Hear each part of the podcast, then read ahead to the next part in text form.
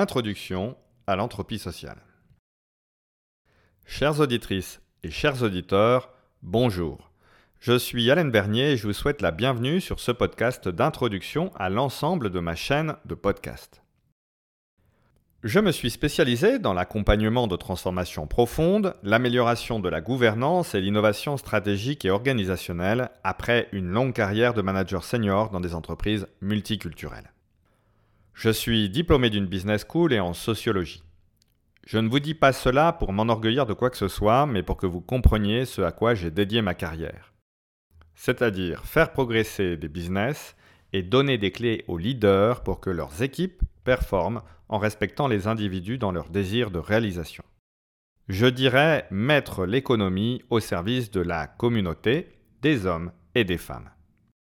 J'ajoute, pour éviter toute éventuelle incompréhension entre nous, que je n'oppose en rien économie et société, entreprise et individu. Non seulement j'aime passionnément les unes et les autres, mais je crois fondamentalement qu'opposer des formes sociales en réalité complémentaires est aussi vain que contre-productif. Par ailleurs, mettre au service ne veut pas dire asservir. Se mettre au service, être au service, recèle au contraire une grande noblesse. Seuls les excès, comme toujours, sont néfastes. J'aime donc profondément les entreprises et j'aime entendre les rêves individuels et collectifs. Encore mieux, j'aime quand ils se réalisent et pour cela, il faut les chérir, les protéger et dégager la route pour leur permettre d'éclore et d'inspirer encore et encore l'esprit d'aventure et l'envie d'entreprendre. Désolé pour cette partie un peu longue, mais il me fallait bien le dire à un moment donné. Alors, ensemble, nous allons faire un voyage. Cette chaîne de podcast s'appelle en effet Voyage en entropie sociale, le podcast qui vous aide à tirer parti des crises et des tensions pour porter des transformations vertueuses. Entropie s'écrit E-N-T-R-O-P-I-E. Je le précise car cela sonne un peu comme anthropologie. Mais dans ce cas, la racine est anthropo, A-N-T-H-R-O-P-O, et non E-N-T-R-O. Anthropos signifie être humain. Et bien qu'il sera souvent question d'individus, je m'intéresse davantage au système et je vais vous l'expliquer.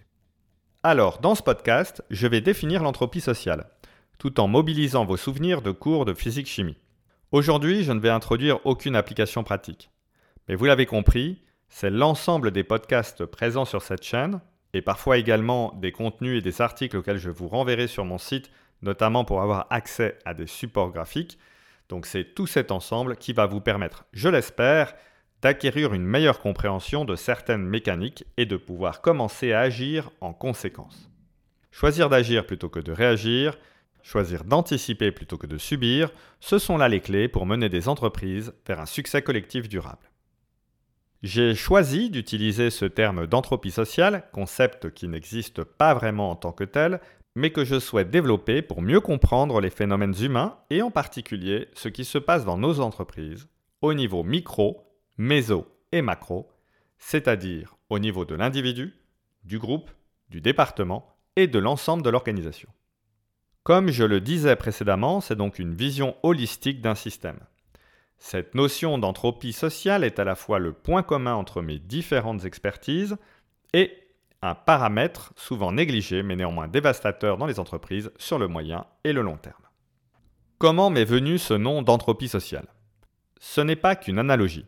L'entropie, en grec ancien anthropia, peut se traduire comme un tour, ou plutôt l'action de se retourner. Ce retournement doit se comprendre comme une transformation. Alors, pour ceux qui voudraient sauter l'explication à venir sur les autres formes d'entropie, je vous donne rendez-vous après le prochain jingle dans à peu près deux minutes. En fait, cela m'arrangerait que vous sautiez cette partie car au fond de moi, une voix sournoise affirme que plus je donne de détails sur des sujets que je ne maîtrise pas, plus je m'expose au jugement et à la moquerie. Mais je sais aussi que la culture générale est toujours une bonne chose, a fortiori quand on veut devenir un leader inspirant, capable de connecter des idées en piochant dans plusieurs disciplines et d'agir en conscience. Alors je me risque sur cette pente glissante et intimidante de la vulgarisation. En physique, et pour faire simple, l'entropie est le désordre qui croît inexorablement dans tout système fermé. Ce désordre est hasard, il est chaos. Deux rapides développements pour compléter ce panorama. D'abord, l'entropie s'insère dans la seconde loi de la thermodynamique, discipline dont la paternité est attribuée au français Sadi Carnot, et cette loi pose un principe d'irréversibilité. Ensuite, c'est Rudolf Clausius, un philosophe allemand, qui a codifié le mécanisme de l'entropie en 1865.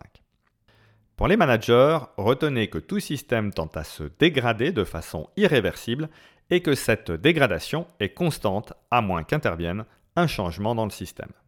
Si nous nous approchons progressivement des organisations, il existe deux théories portant le nom d'entropie. L'une est l'entropie de l'information, théorisée par le mathématicien américain Claude Shannon. Et pour faire simple, l'entropie indique alors la quantité d'informations nécessaire pour que le récepteur de cette information puisse déterminer sans ambiguïté ce que la source ou émetteur a transmis. La seconde théorie est l'entropie statistique, que l'on doit à Ludwig Boltzmann et elle concerne les systèmes. Elle postule qu'à un niveau macroscopique peut correspondre de nombreux états microscopiques. Il ressort donc de ces deux théories que pour comprendre un système, il est donc nécessaire d'accumuler des informations et de lever des ambiguïtés. C'est la version utile pour les managers.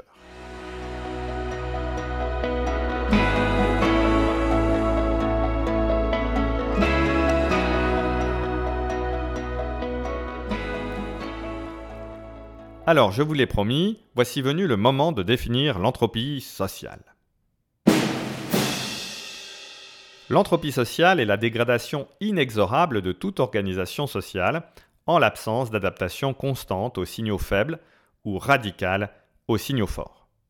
Dans mon vocabulaire, les signaux faibles sont ces tensions qui s'expriment au sein des équipes dans les entreprises ou avec les parties prenantes comme par exemple les clients.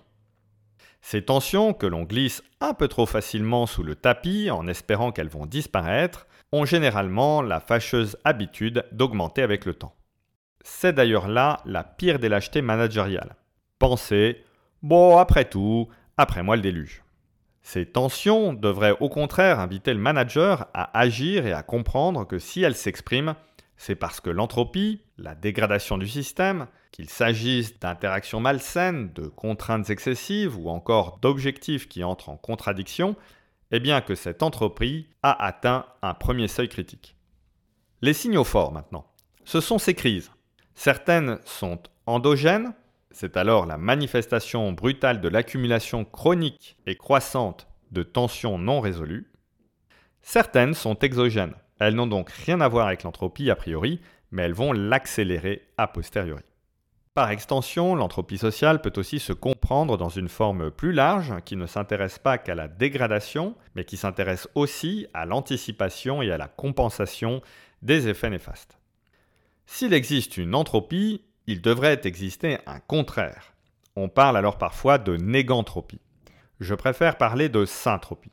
La racine grecque syn, S-Y-N, veut dire ensemble ou avec.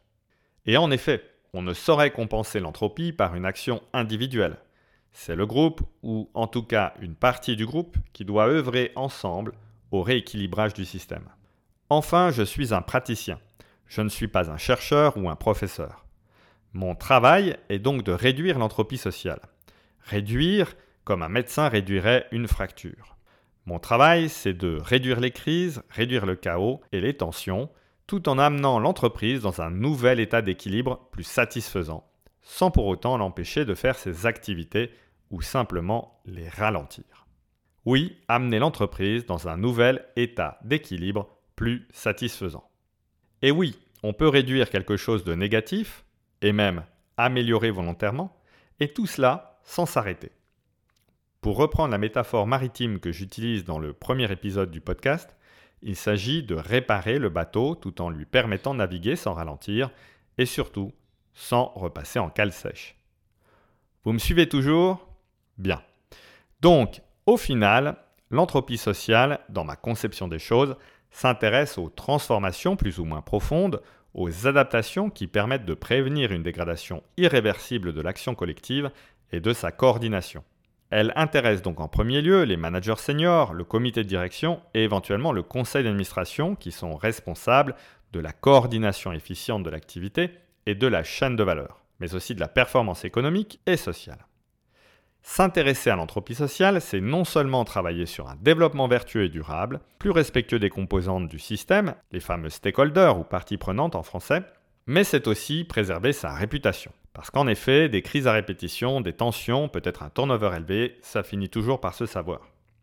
On peut dire aussi qu'un développement organisationnel réussi est une transformation, ou une série de transformations, d'un système d'interaction sociale complexe et à haute densité, partant d'un état d'équilibre initial devenu non satisfaisant pour aboutir à un nouvel état d'équilibre que l'on espère plus satisfaisant. Au fur et à mesure de cette euh, définition, j'ai introduit des sujets comme développement organisationnel, transformation, la complexité des interactions sociales, leur densité, et je vous ai surtout expliqué qu'il était d'abord et avant tout une affaire d'équilibre. Alors je vous l'ai dit, je suis un praticien. Je ne fais pas que décrire, ce qui m'intéresse ce sont les leviers, les solutions. La réponse à l'entropie est toujours systémique, ou holistique si vous préférez. Elle dégrade le collectif, sa coordination, sa performance, il serait donc vain de vouloir la corriger par l'action d'un seul service ou d'un seul individu. La solution est par nature transverse. Aujourd'hui, on emploie d'autres termes parfois comme cross-fonctionnel ou intersectionnel. Personnellement, j'aime bien transverse, c'est simple. Alors cette solution, elle doit faire levier aux bons endroits, avec les bonnes personnes et sur les bons sujets.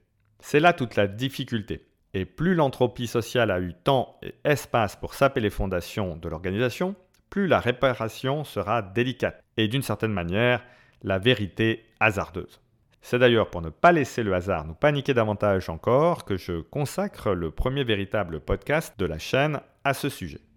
Je vous donne donc rendez-vous dans ce premier épisode baptisé Naviguer la complexité.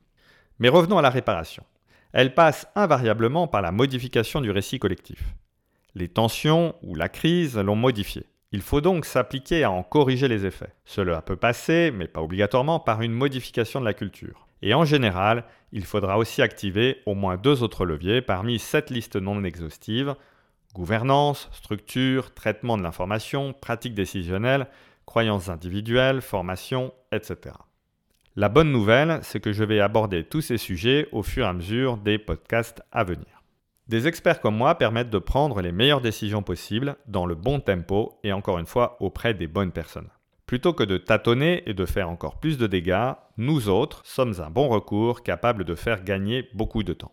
Et vous savez pourquoi? Eh bien simplement parce que nous avons nous-mêmes commis tellement d'erreurs que nous avons appris comment ne pas les reproduire et comment nous adapter à des contextes différents. Voilà, nous sommes arrivés à la fin de ce podcast introductif, mais je voulais encore vous dire quelques mots. C'est une nouvelle aventure qui commence pour moi et qui va me demander de sortir de ma zone de confort, entre autres avec la régularité d'un rendez-vous mensuel.